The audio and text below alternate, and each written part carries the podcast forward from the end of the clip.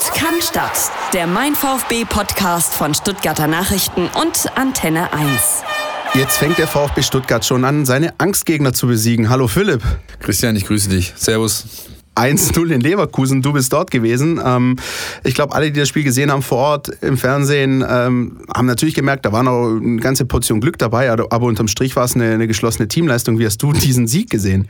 Also ich gehe genau das nicht mit dass Sehr gut. eine gehörige Portion Glück dabei war. Ja? Ähm, ich sehe nicht, dass man sich für die Leverkusener Ineffizienz entschuldigen muss. Und ich äh, musste auch beinahe laut auflachen, als Heiko Herrlich ähm, danach, nach dem Spiel, äh, noch auf dem Feld im Interview gesagt hat, also ähm, ja, mehr, mehr, Glück kann man ja eigentlich gar nicht haben. Ähm, wenn ich so einen Haufen Blinder da vorne drin habe, ja, die wie beispielsweise einen Herr Volland zur WM wollen, dann muss bei 24 Torschüssen, ja, muss da einfach mehr rauskommen. Ähm, wenn ich einen Elfmeter hingelegt bekomme, der vom Videoassistent in Köln oder vom Videoschiedsrichter in Köln quasi angesagt wurde und der, also jeder, der mal Fußball gespielt hat, diese Szene ganz genau sieht, das ist weder eine absichtliche Vergrößerung der Körperfläche, noch ist es eine absichtliche Handbewegung zum Ball. Das ist nie im Leben ein Elfmeter. Wenn ich auch den nicht reinbekomme, dann tut es mir leid. Ja? Und am Ende gewinnt dann halt die abgewichstere, cleverere Mannschaft. Und das, finde ich, ist etwas, was den VfB Stuttgart in den letzten Wochen auszeichnet. Diese Cleverness, die unglaubliche Effizienz, ja, mit zweieinhalb Torschüssen, vier insgesamt, äh, die in Richtung Tor gingen, machst du halt einen 1-0-Sieg auswärts klar. Ist doch in Ordnung. Ich glaube, wenn Uli Hoeneß bei Bayer Leverkusen was zu sagen hätte, dann würde er so Dinge sagen wie: Für euren scheiß Sturm, da seid ihr doch für verantwortlich. Ich ja, meine, da muss sich der VfB nicht für schämen, ganz im Gegenteil. Und ich habe am Tag darauf übrigens dann noch das Spiel von Borussia Dortmund bei Werder Bremen gesehen, die auch wieder mal zum, zum was weiß ich, 30. Mal acht, neun Riesenchancen haben, aber dann nur 1-1 spielen. Es ist halt einfach auch eine Frage der Effizienz. Und, da darf man ähm, sich gerne mal selber an die Nase packen. Ja. Ha, sieht wohl so aus. Ja, also wir, wir müssen natürlich wieder über ein, zwei Akteure mal ganz im Speziellen reden. Haben wir zwar auch schon gemacht, äh, sowohl im Positiven als auch im Semi-Positiven. Aber was äh, Ron Robert Zieler an äh, diesem Samstagabend abgefeuert hat, ähm, das war schon aller Ehren wert. Ich habe so nach dem Spiel gesagt, also wenn du irgendwie es schaffen willst, dich selbst geschickt in die Elf des Spieltags zu bringen, dann hat er alles richtig gemacht. Allein dieser Ball ähm, in die Füße von Karim Bellarabi und den er dann wieder im 1 zu 1 wegnimmt, das war schon ein großer Abend. Äh, eines, ja, vielleicht vielleicht des verrücktesten Torwarts seit Jens Lehmann beim VfB. Nein, er ist nicht verrückt. Im Gegenteil, das ist ein ganz, ganz solider Junge. Auf dem Platz meine ich, also ja, so quasi als, äh, er hat ja schon auch so manchmal seine, er rennt auch gerne mal auf den Schiri los und, und macht da seine Mätzchen. Also er ist schon noch auf dem Platz, will ich, extrovertiert. Ja, das ist er, mit Sicherheit. Ja. ja aber also jetzt ganz, ganz grundsätzlich ist jetzt keiner, der ähm, die Show sucht oder irgendwie hier, ja, ja, einfach verrückte Dinge tut. Er hatte natürlich diesen einen Ausrutscher, ja, von dem Rückpass, den er dann einfach, wo den, den langen Ball nicht sauber geschlagen bekommt. Und Bellarabi, ich glaube, der hat sich noch gestern Abend wahrscheinlich im Bett fünfmal rumgedreht und gewundert, warum er den nicht gemacht hat. Ja, weil ein Zieler im Tor stand, ganz einfach. Ja, klar. Beste Szene fand ich allerdings weder die noch den gehaltenen Elfmeter, sondern ganz klar die Aktion gegen Stefan Kiesling, ja. der super freigespielt wurde im, äh, im Strafraum, hat dann freie Bahn, Zieler kommt raus, Kiesling überlupft ihn, hat dann schon den Körper drin, muss eigentlich nur noch einschieben und äh, ich weiß nicht, wie er es gemacht hat, aber er hat ein, wie so ein Derwisch eine, eine Wendung gemacht auf dem Bierdeckel sozusagen, kommt irgendwie wieder vor Kiesling und schnappt ihm die Pille im Nachfassen dann weg. Das war eigentlich der ganz glasklare Ausgleichstreffer der da auf dem Silbertablett lag. Und der Kiesling, der ja schon genug Tore gegen den VfB gemacht hat, hat es ausnahmsweise mal nicht gemacht. Eben, also wir haben das Spiel ein bisschen im Freundeskreis angeschaut und ähm, weiß nicht, ob es dir vor Ort auch so ging, aber dieser Moment, ich glaube, es war die 82. Minute oder sowas, als er diesen Ball von Stefan Kiesling wegpflückt, da war uns zumindest klar, das Ding lässt sich der VfB heute nicht mehr nehmen. Wenn Kiesling dieses Ding nicht macht, dann äh, kann der VfB hier nicht mehr irgendwie den so Ausgleich aus. Also spätestens da hast du eigentlich gewusst, okay, die können heute noch drei Jahre spielen oder drei Stunden spielen, die, die, die machen hier kein Tor. Ähm, ja, also ganz grundsätzlich grundsolides Auswärtsspiel, die Tugenden auf den Platz gebracht, für die der VfB unter dem Trainer Korkut steht. Das sauber abgeklärt, abgewichst, wie man im Jargon so schön sagt, einfach äh, runtergespielt. Und dann war der, äh, wie ich finde, überragende Christian Gentner dann eben zum richtigen Zeitpunkt da. Aber auch da wieder schön Teamleistung. Ja? Äh, die Situation entsteht eigentlich durch gutes Pressingverhalten der beiden Stürmer, die wieder mal nicht getroffen haben. Ginczek, äh, Gomez, Gomez schickt dann Ginczek steil. Der hat die Cleverness und die Übersicht, dass er eben nicht da mit links aus Spitzenwinkel draufhuft und versucht irgendwie einen, Tor, einen Torschuss hinzukriegen. Nein, er legt zurück, Auge kommt angelaufen, chippt den schön sauber rüber auf, äh, auf Gentner, auch da Abwehrverhalten Leverkusen absolut mies. Ja, da, da, da hat die Zuordnung nicht gestimmt, weswegen der direkte Gegenspieler, Retzos war es, glaube ich, ja. von äh, Gentner einrücken musste. Deswegen hatte er den Platz. Und, äh, glaube ich, vor zwei Wochen hat er dieselbe Situation, denselben Kopfball, dann setzte ihn fünf Meter daneben. Diesmal platzierte ihn schön unter die Latte. Hat mich gefreut, weil einfach der ja, Skipper eine Riesensaison spielt und jetzt das zweite Tor in Folge. Ja, steht ihm gut zu Gesicht. Ja, damals war es dieser Kopfball gegen äh, Hannover 96, als dann in der Nachspielzeit noch der Ausgleich fiel. Aber genau das war die äh, Geschichte. Ähm, bei diesem Angriff, der, ja, ich würde fast sagen, ein Tor wie ein Gedicht. Also ich brauche nicht immer diese Knaller aus 35 Metern oder die Fallrückzieher eines Ronaldo. Das sind für mich die Tore, die genauso wie am Schnürchen gespielt herausgespielt werden, ja. äh, die eben Spiele entscheiden. Das hat sich am Samstag gezeigt. Von euch übrigens zu Recht auch gefeiert. Äh, Ron-Robert Zieler und äh, Christian Gentner haben die Beinamen bekommen am Wochenende. Godzilla und Captain Fantastic natürlich. Ja, also. das ja, hat mich auch äh, das zum Schmunzeln ähm, ja, angeregt auf jeden Fall die ganze Geschichte. Und ja, wie gesagt, also Zieler, Zieler hat sich in der Mixzone schon ganz gut eingeordnet. Der hat sich, hat sich so ganz schön knitz gefreut. So, ich habe heute einen ordentlichen Tag erwischt, offensichtlich. ja, also dem war durchaus bewusst, was er von der Leistung geboten hat. Und für ihn als geborenen Kölner natürlich auch nochmal so ein kleines Icing on the Cake, wenn du eben in Leverkusen äh, da so ein Spiel hinlegst und mit deiner Truppe da gewinnst. Definitiv. Gab ganz interessante Aussagen im Zuge dieses Spiels in Leverkusen. Unter anderem hat sich auch äh, Mario Gomez ähm, gegenüber den Medienvertretern geäußert und äh, fand ich, ich fand ihn sehr, sehr entspannt und gelöst. Das hast du richtig auch bei der Mannschaft gemerkt, bei den Auswechslungen. Da sind die Spieler mit einem Strahlen im Gesicht äh, vom Platz gegangen, auf den Platz gerannt. Da ist, da ist jeglicher Druck abgefallen beim VfB. Und Absolut. Die waren richtig tiefenentspannt. Ja, das war bei allen zu bemerken. Ja, und Gomez Aussage von wegen äh, angesprochen auf die Ausstiegsklausel und äh, Pipapo meinte, wer will mich denn noch? Ich habe doch seit fünf Spielen nicht mehr getroffen. Exakt. Das ja. ist dann natürlich schon groß. Und was ich auch sehr bemerkenswert fand, wie schon oft in dieser Saison, aber so deutlich haben es alle durch die Bank äh, äh, nicht so oft äh, kommuniziert, der das Lob und der Respekt für, für die Fans ja. ja. Das war wieder einmal eine überragende Auswärtsleistung auch von den Fans. Man erinnere Dortmund, wo man 0 zu 3 verliert und die Kurve feiert die Truppe, weil sie einfach gesehen hat und das Gespür hat, die haben ein gutes Spiel gemacht, hat halt ähm, ja, mit entsprechenden Knackpunkten dann einfach ist es für Dortmund umgeschlagen. Aber auch in Leverkusen wieder. Die haben 90 Minuten lang die eigene Kurve, die Leverkusen-Kurve klar beherrscht. Und das Größte war, das kam am Fernsehen wahrscheinlich nicht so rum, äh, die haben so eine richtige Halbzeitshow abgezogen. Ja? Schon fünf Minuten vor, ähm, vor Pausenpfiff haben sie damit angefangen mit einem Song. Ja? Äh, Leverkusen leckt uns doch alle am Piep. Richtig. Und ähm, das haben die durchgezogen und zwar die komplette Pause. Das ging so weit, dass die Sky Field Interviews irgendwie so in, die, in den Kabinentrakt verlegt wurden, weil der einfach so laut war. Und dann hat irgendwann der Leverkusener Stadion-DJ einfach irgendeine Kirmesmucke hochgezogen, damit man das nicht mehr so hört. Aber die hatten einen Spaß. Ja. Ich bin dann von der Pressetribüne auch so die paar Meter, so 30, 40 durch die Ränge rüber und habe mir dann von oben mal diesen, diesen Block, das ist mit so einer Glaswand alles irgendwie abgetrennt, da der Auswärtsbereich, das mal angeschaut. Die hatten da unten also eine Riesenparty.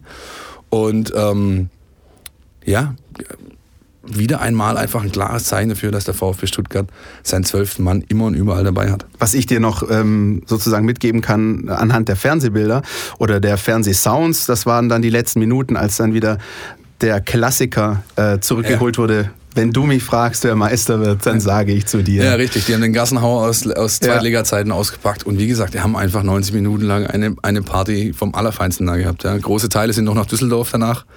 Haben mal geguckt, ob die Fortuna ein bisschen was von der Altstadt übergelassen hat. Die sind ja aufgestiegen am Wochenende. Ja, muss gut gewesen sein. Also es gibt durchaus schlechtere Wochenenden aus VfB-Sicht. Ein Freund hat sich bei mir gemeldet am Samstagabend und hat gemeint, hey, weißt du, wie geil das eigentlich ist? Ähm, zum ersten Mal sind wir seit Jahren mal diejenigen, die irgendwie nichts mehr zu verlieren haben in der Liga und dafür sorgen, dass andere, die noch was zu verlieren haben, mal richtig schön in der Tinte stecken. Also mal die andere Perspektive zu haben und, und der Tenor war so pures Glück. Also einfach, hey, wir haben uns aller Sorgen entledigt. Man gewinnt so ein Spiel in Leverkusen und man ist als Fan einfach glücklich. Und zwar völlig unbeschwert. Ja, ist eine Situation, die einfach schon lange nicht mehr da war. Ähm, die der VfB, oder in der der VfB jetzt gerade ist. Das ist natürlich für alle Beteiligten durchaus angenehm. Kann man schon mal ein bisschen Spaß haben durchaus angenehm. Äh, es ist auch ähm, die Situation für Mario Gomez, der zwar jetzt, wie er schon gesagt hat, seit einigen Spielen nicht getroffen hat, aber sich sehr äh, entspannt und gelöst äußert in, in verschiedenen Interviews ähm, und wo man auch so eine ja, neue Bescheidenheit so ein bisschen raushört. So dieses Tore zählen, das ist ihm gar nicht mehr so immanent. Ähm, er weiß, dass er durchaus auch seine anderen großen positiven Merkmale auf dem Platz hat, Stichwort Gegenspieler binden und so weiter. Jetzt hat er wieder ein paar Dinge rausgeknallt, äh, nochmal rückblickend zu seiner Rückkehr zum VfB, zu seinem Standing jetzt mit Blick auf die WM. Äh, wie hast du diese Aussagen wahrgenommen? Ja, als erneuten Beweis dafür, was er eigentlich zeigt, seit er in der Winterpause zum VfB gestoßen ist, mit dem Trainingslager war. Man sieht dem Mann an, dass er wirklich ähm, absolut in sich ruht. Er hat diesen Schritt hier voll bewusst gegangen zu seinem Ausbildungsverein, hat hier einen riesen Spaß. Man sieht das auch an so Kleinigkeiten wie etwa, ähm, wie, also wie er jubelt, wenn der Mannschaft was gelingt. Ja, ähm, sehr wie, auffällig. Wie, das ist einfach, der, er stellt sich komplett in den Dienst dieser Truppe. Er hat ähm, äh, einfach Spaß, ja, auch wenn er eben nicht trifft. Hat auch wiederum wieder seine Aussagen gezeigt am Wochenende. Und ähm, nicht zuletzt jetzt durch den Ausfall von äh, Nabri, Serge Nabri und, und, und, und Lars Stindl, hat er wohl auch endgültig ganz gute Chancen, in dem finalen Kader für die WM in Russland zu stehen, der am 15. Mai vom Bundestrainer bekannt gegeben wird. Ich glaube, was ihm selbst noch ein persönliches Anliegen trotz allem ist, ist, er würde, glaube ich, gern mal ein richtig hochoffizielles Tor in der heimischen Arena schießen. Er hat ja gegen die Hertha so ein Semi-Tor gemacht, wurde dann auch als Torschütze gejubelt. Äh, am Ende war es dann aber ein Eigentor. Ich glaube, das ist vielleicht noch so ein Ziel, das er hat und äh, hat er auch in den äh, Tönen, die er gegeben hat, schon durchklingen lassen. Also für die zwei Spiele, da nehmen wir uns durchaus was vor. Wir wollen natürlich unsere Heimspiele gewinnen und vielleicht spielen die Bayern ja mit einer C11. Das ist alles Zukunftsmusik, aber man merkt, dass er ganz, ganz äh, auch gelöst ist wie der Rest des Teams, angesprochen auf die Europa League League sagt er Europa League. Ich dachte, wir spielen um die Champions League. Also das ist schon sehr, sehr gut. Ja, wie ähm, gesagt, man war äußerst entspannt am Wochenende. Deswegen sind die O-Töne auch ein bisschen einfacher oder sagen wir mal mit mehr Unterhaltungswert äh, aus ihnen rausgeputzelt wie sonst vielleicht. Einer gewissen lockeren Zunge, die richtig, er dann doch manchmal richtig, hat. Richtig, richtig. Wir haben auch euch gefragt nach eurer Meinung zu Mario Gomez ähm, mit Blick auf das Standing im Kader, mit Blick auf die WM-Chancen und ähm, schauen deswegen mal in unser Außennetz. Alles, was euch im Netz beschäftigt. Ja, auf unserer Facebook-Seite Mein VfB, da ging es natürlich auch um äh, Mario Gomez und ähm, wie hat sich das in der Rückrunde entwickelt und wie geht es weiter, gerade mit Blick auf die Weltmeisterschaft in Russland. Die Macht vom Neckar hat bei uns äh, kommentiert und sagt, ähm, für ihn wird wahrscheinlich bei der WM nur der Platz hinter Timo Werner bleiben. Allerdings äh, wird er sich im Trainingslager erstmal gegen Sandro Wagner durchsetzen müssen.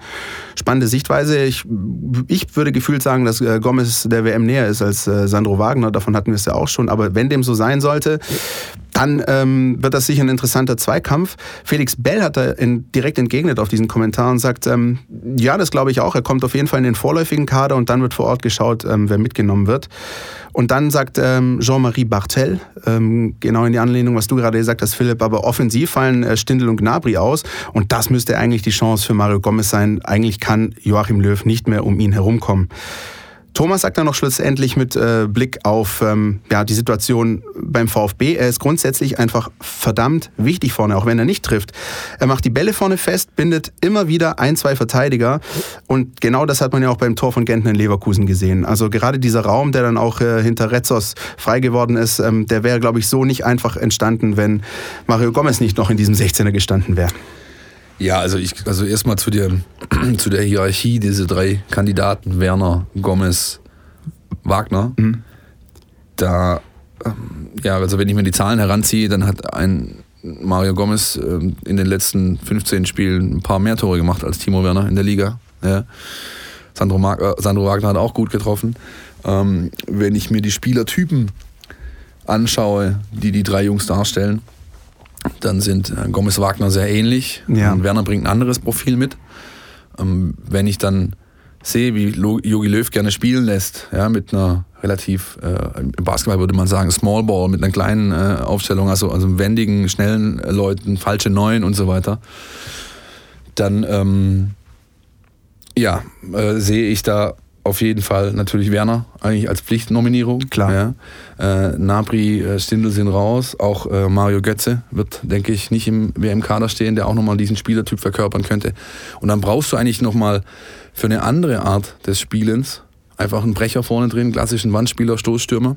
Das sind eben Gomez und Wagner. Und da bleibe ich bei meiner Meinung, das habe ich ja schon vor Wochen hier geäußert, ja, wenn ähm, ich mir die beiden anschaue, dann spricht eigentlich alles für Gomez. Nicht unbedingt wegen der Torquote, aber wegen seiner Erfahrung, wegen äh, dem Umstand, dass er eben schon lang genug in der Nationalmannschaft dabei war oder dabei ist, die ganzen Prozesse kennt, äh, sich gut integriert, zurückhaltend ist. Und das ist, glaube ich, der schlagende Punkt. Ja, in Wagner, ähm, der ja, sehr gerne offensiv in eigener Sache auftritt, verbal. Ähm, das ist eine potenzielle Baustelle für einen Kader, der sechs Wochen oder acht Wochen mit Vorbereitung und allem drum und dran bei so einer WM zusammen ist.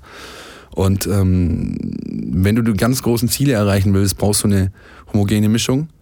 Äh, da darf keiner aus der Reihe tanzen und der Wagner bietet einfach zu viel Gefahrenpotenzial in dieser mhm. Hinsicht. Und ich glaube nicht, dass Löw sich diese Baustelle aufmacht. Deswegen wird Gomez mit zur WM fahren. Ich muss bei aller Fairness sagen, Sandro Wagner hat jetzt am vergangenen Wochenende für die Bayern auch so ein bisschen sein altruistisches Gesicht gezeigt, hat den einen Ball aufgelegt für den Kollegen Dorsch, der dann das Tor gemacht hat. Also da hätte er einfach auch blind draufrotzen können. Sandro Wagner hat schon auch ähm, das, das, Auge für seinen Mitspieler, Natürlich. aber ich bin da bei dir. Ich, ich wüsste nicht, wo Sandro Wagner ähm, einen Mario Gomez in irgendwelchen Punkten übertrumpfen könnte. Lass uns vielleicht noch mal ganz kurz, wenn wir schon bei bei dem Blick auf die WM sind, nochmal über die Torhüterposition diskutieren. Ich meine, aus meiner Sicht, da sage ich dir ganz offen und ehrlich, war das, was Ron Robert Zieler in Leverkusen gezeigt hat, WM-reif. Und ich wüsste nicht, wo trotz der Aussagen, die Jogi Löw schon getroffen hat, aller ähm, ich weiß eigentlich schon, wen ich mitnehme. Ich wüsste nicht, wo ein Ron Robert Zieler schlechter sein sollte als Bernd Leno, Kevin Trapp oder Sven Ulreich, ähm, wie siehst du die Geschichte? Also warum nicht über einen Ron Robert Zieler als Nummer 3 nachdenken? Ja, könnte man schon. Aber ähm, also Ron sagt selbst auf wiederholte Nachfrage auch am Wochenende jetzt, er hat überhaupt keinen Kontakt zur Führungsriege, sage ich jetzt mal, rund um die Nationalmannschaft. Er selbst rechnet damit auch nicht mehr. Ähm, Löw hat sich eigentlich in den letzten anderthalb Jahren ganz klar auf so einen Pool festgelegt. Ja. Den Namen hast du gerade genannt. Äh, Ulreich wäre auch eine Überraschung, ganz ehrlich.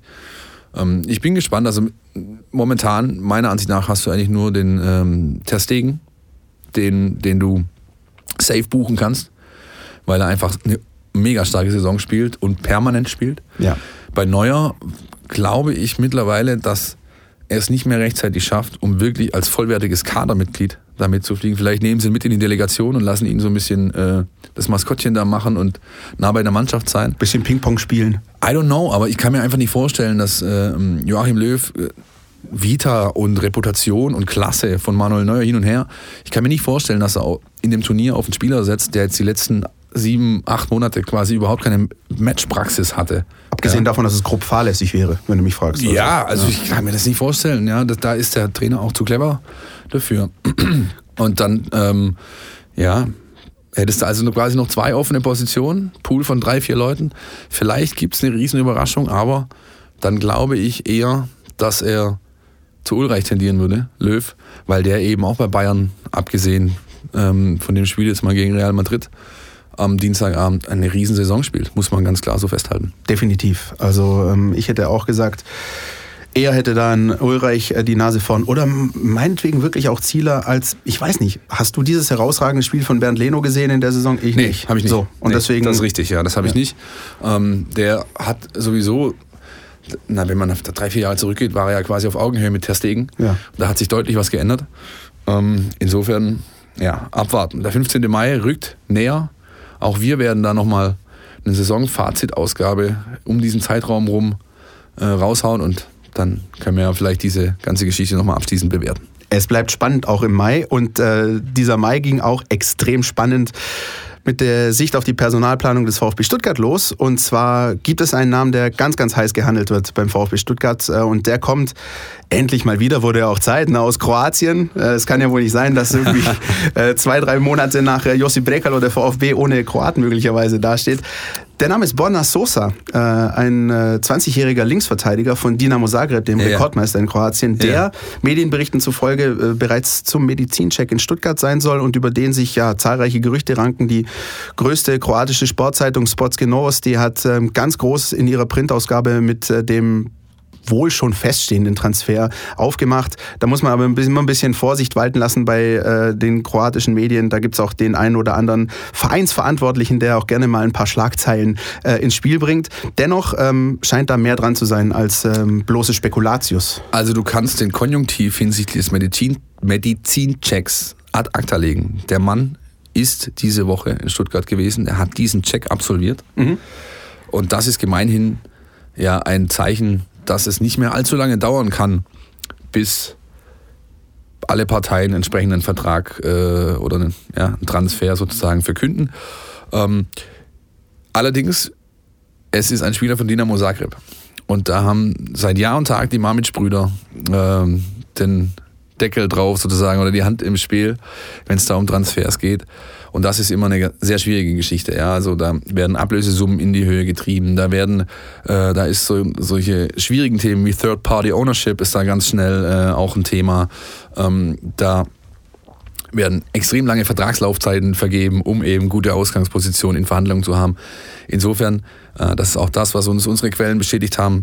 Die Verhandlungen sind noch nicht im finalen äh, Status. Ja, also da hat man, man ist noch nicht knapp vor einer Einigung, aber man arbeitet natürlich dran. Ähm, ganz klar, der Mann soll zum VfB Stuttgart kommen. Ja. Ob jetzt als Starter oder als ähm, vielleicht Backup-Lösung für einen nochmal mit kurzer Laufzeit verlängernden Insua wird man sehen. Ähm, ja, das ist, das ist der Status quo. Zu Sosa kann ich sagen, ähnlich wie du, äh, habe ich ein großes Fable, du, weil du eben von da kommst, klar, weil ich, weil ich ein großes Fable für Kroatien habe. Ich habe ähm, über einen gewissen Streaming-Anbieter ein paar Spiele von Dynamo gesehen diese Saison. Du bist echt verrückt. Ja. Was denn? Ja, also die Spiele von. Ja, das ist, aber das spricht auch für dich, ja. Ich will dich da äh, ja, überhaupt war, nicht kritisieren, ich, im Gegenteil. Ja, eben genau. Ich war, ich war, ich meine, ich habe meine besten Kumpels kommen von da unten. Ich war zigmal schon im Stadion da. Ich mag den Club. Insofern schaue ich ab und zu, wenn es die Zeit zulässt und meine Freundin nicht meckert, ähm, dann schaue ich da mal rein. Ähm, und ich habe drei, vier Spiele gesehen, hat immer über 90 gespielt. Er ist Glas, glasklarer Stammspieler, kommt aus der gleichen Altersklasse wie äh, Brekalo. Also die sind Kumpels, ja, die ja. sind auch Ante Coric, der letztes Jahr im Gespräch war beim VfB, ist da in dieser diese, aus diesem Jahrgang. Das ist übrigens genau dieser Jahrgang, der mal bei der U17 äh, WM in Chile genau. Deutschland äh, aus dem Rennen geworfen Richtig. hat im Achtelfinale und die auch mit Dinamo Zagreb das Halbfinale der Youth League erreicht haben, wenn sie keinen äh, gelb gesperrten Spieler eingesetzt hätten und das Spiel dann 0-3 gewertet worden wäre. Ja. Aber rein sportlich unheimlich talentierter Jahrgang. Absolut äh, talentierter Jahrgang und das gilt auch für Sosa, der ist ein talentierter Junge. Ja. Unfassbaren Offensivdrang, ja, kann ähm, mit dem Ball umgehen, also ist technisch wirklich sehr beschlagen. Ähm, hat auch nicht den rechten Fuß nur zum Stehen, ja, was ja ganz oft bei Außenbahnspielern das Problem ist, dass sie einfach nur einen Fuß haben und dann relativ leicht zu verteidigen sind, weil du eben der Gegenspieler weiß, er kann nur über diese Seite gehen, ja, was anderes macht er einfach nicht. Das ist bei ihm nicht so. Ähm, andererseits habe ich eben auch gesehen, dass es mit der Defensivaufgabendisziplin nicht immer ganz so weit her war. Das heißt, also wenn dann ein, ein, ein starker Flügel gegen ihn spielt, ähm, angenommen zum Beispiel Karim Bellarabi jetzt am Wochenende, dann wird der seine Probleme haben in der Bundesliga. Der ist also nicht, noch nicht, hat noch nicht diese finale Reife, um in dieser Liga wirklich Stammspielerpotenzial zu haben. Aber ist ein gutes Talent und wenn der VfB Stuttgart ihn verpflichten kann zu adäquaten Konditionen, ja, die 8 Millionen, die da im Gespräch sind, die, die sehe ich nicht. Ja, die sehe ich vielleicht über irgendwelche Boni-Zahlungen äh, mit äh, in, in irgendwelchen Vertragsklausulierungen mit drinstecken. Aber der bei diesem großen Transfermarktportal angegebene Marktwert von 1,5, äh, 1,75 Millionen, der kommt schon eher hin. Ähm, ja, bin gespannt, ob der VfB da finalen Deckel drauf macht und ob die Marmitsch-Brüder sich mit einer relativ geringen ersten Ablösesumme zufrieden sind. Ja, genau diese Geschichte mit der Ablösesumme. Das ist immer so ein bisschen die Krux äh, bei Dinamo Zagreb. Es gibt tatsächlich auch Artikel ähm, da unten. Wie gesagt, dieses ähm, gezielte Lancieren von Artikeln, das, das ist da unten wirklich gang und gäbe. Es gibt Gerüchte, Borna Sosa könnte möglicherweise noch im letzten Moment auf den WM-Zug äh, aufspringen, weil auch in Kroatien, nicht nur bei Deutschland, sondern bei vielen anderen Ländern, diese Linksverteidigerposition ähm, das größte Problem meistens darstellt. Und, ähm, da spielt doch der Blonde mit dem Pferdeschwanz. Wie heißt er? Äh, du meinst Domagoj wieder? Ja, der, genau. spielt, der spielt Innenverteidiger. Der spielt Und äh, links ähm, wäre es eigentlich Kollege Strinic oder äh, Tin Jedwai von ja. äh, Bayer Leverkusen. Ja. Aber da kann es auch sein, dass der eine oder andere vielleicht noch abspringt. Also ist alles Zukunftsmusik. Aber sollte der Kerl natürlich noch irgendwie auf den WM-Zug aufspringen, dann äh, könnte die Summe auch noch ein bisschen in die Höhe gehen. Ja, werden. würde mich nicht wundern. Und dann würde ich mich, würde ich, äh, würde ich ähm, mich auch nicht wundern, wenn dann der VfB die Konsequenz an den Tag legt, wie man es im Fall Romero zum Beispiel getan hat. Ja. Weißt du was? Ich gehe das Spiel nicht mit guck doch äh, in die Röhre einfach. Aber ich, ja, wir machen das nicht mit. Äh, würde ich dann auch für legitim halten, denn schlussendlich reden wir von einem 20-jährigen Talent, ja. das es auf höchster internationaler, internationaler Ebene einfach noch nicht nachgewiesen hat, dass er dieses Level konstant spielen kann. Insofern, ja, andererseits, ja, wenn heute, man sieht ja selbst, was da heute für Summen bezahlt werden. Also ja, ne? es, es äh, bleibt spannend. Ähm, wir halten euch natürlich das hast auf du jetzt zum dritten Mal in dieser Aufnahme gesagt. Meine Damen und Herren, sanktioniert, ja? bleiben Sie dran, es bleibt spannend. äh, ich ich spare mir jetzt die Überleitung zum Hoffenheim-Spiel. Komm, äh, es wird vielleicht möglicherweise gar nicht spannend am Samstag gegen die TSG Hoffenheim. Ähm, Tabellensituation ähm, ist völlig offen für den VfB. Ähm, Europa ist äh, zumindest bei den Fans wieder ein Thema. Und jetzt äh, ist die Situation, wie sie ist. Der VfB empfängt äh, am Samstag den äh, traditionsreichen Verein aus dem Kraichgau zum vorletzten Spieltag und hat die Chance, tatsächlich noch einen Sprung in der Tabelle zu machen. Also, das ist nicht nur bei den Fans mittlerweile ein Thema. Auch die Verantwortlichen, sei es jetzt Reschke, Korkut oder Zieler, der auch äh, da ein paar Takte dazu gesagt hat, die sehen mittlerweile schon, was da geht. Ja? Ja. Und sie sind Leistungssportler genug, dass sie eben wissen, wir wollen, oder dass sie eben sagen, wir wollen das Maximale rausholen. Beziehungsweise Korkut drückt so aus, was kommt, kommt. Ja, und ähm, schlussendlich haben sie es in der eigenen Hand. Das äh, Spiel jetzt am Samstag wird crucial sein, also wird entscheidend sein. Ja, du hast Heimspiel, volle Hütte. Ähm, bei der Mentalität, die die Mannschaft in, in den letzten Wochen an den Tag legt, werden die nochmal wirklich alles, was in ihren Tanks ist, da auf den Platz bringen. Wenn die das letzte Korn verheizen, äh, um, da, um da eine Riesenleistung hinzulegen und vor den eigenen Fans, vor, vor, aus, vor ausverkaufter Hütte da nochmal ein richtiges Riesenspiel hinlegen, um einfach einen schönen Heimabschluss hinzubekommen. Ich glaube, das könnte ein richtiges und, Spektakel werden übrigens. Ja, natürlich, das klar. Ist, äh also da würde mich nicht wundern, wenn da, wenn da viele Tore fallen. Ja? ja. Äh, Ausfall Nabri hin oder her. Ja? Dem, äh, Hoffenheim hat mit, äh, mit hier ähm, Kramaric, Uth und na, wie heißt der Ungar, der früher für den VfB 2 gespielt hat? Adam Soloy. Dankeschön, ja. Soloy ja, also, Adam. Die haben natürlich unfassbares Potenzial da vorne drin. Der VfB ist auch nicht gerade eine Mannschaft, die ja geizt, sage ich jetzt mal, ja, mit, mit, mit, äh, mit Offensivkraft, auch wenn nur 30 Tore geschossen wurden. Aber ich, also ich kann mir gut vorstellen, dass da ein richtiges Spektakel bei rumkommt. Und wenn es ein positives Ende für den VfB nimmt, ja, in Form eines Sieges, dann kannst du dich vor der Diskussion auch wirklich nicht mehr verstecken. Ja, also es wäre schon verrückt. Ähm, vorne, gerade so auf den Plätzen 5, 6, 7 lassen alle Federn. Eintracht Frankfurt äh, nach der Bekanntgabe des Kovac-Wechsels. Bei RB Leipzig geht gar nichts mehr. Die kriegen gefühlt äh, in jedem Spiel drei, vier, fünf Hütten. Ja, ähm, hat, äh, hat ähm, Kollege Hasenhüttel, der Trainer, einen ganz äh, bezeichnenden Satz gesagt am Wochenende, nämlich, meine Mannschaft ist mental nicht mehr in der Lage, mehr als 30 Minuten Top-Level zu gehen. So in etwa. Ich, ich mhm. zitiere mhm. das jetzt nicht äh, originalgetreu, aber so in etwa hat er das gesagt. Das ist natürlich schon bitter, ja. Wenn du das, wenn du das sogar öffentlich zugibst, dass, dass sie, also die haben 30 Minuten, können sie Level anbieten und wenn sie dann kein Tor machen, ist halt einfach der Ofen aus. Und das hast du jetzt das dritte, vierte, fünfte Spiel in Folge gesehen. Insofern könnte ich mir schon vorstellen, dass da noch einer rauspurzelt da oben. Und da musst du zuschlagen. Ja. Dann musst du zuschlagen und ich glaube, wie du gesagt hast, das ist äh, mittlerweile auch bei den Verantwortlichen ein Thema, wobei ich glaube, dass die das alles schon realistisch einzuschätzen wissen. Und das ist ein Punkt, der mir zum Beispiel ganz wichtig ist.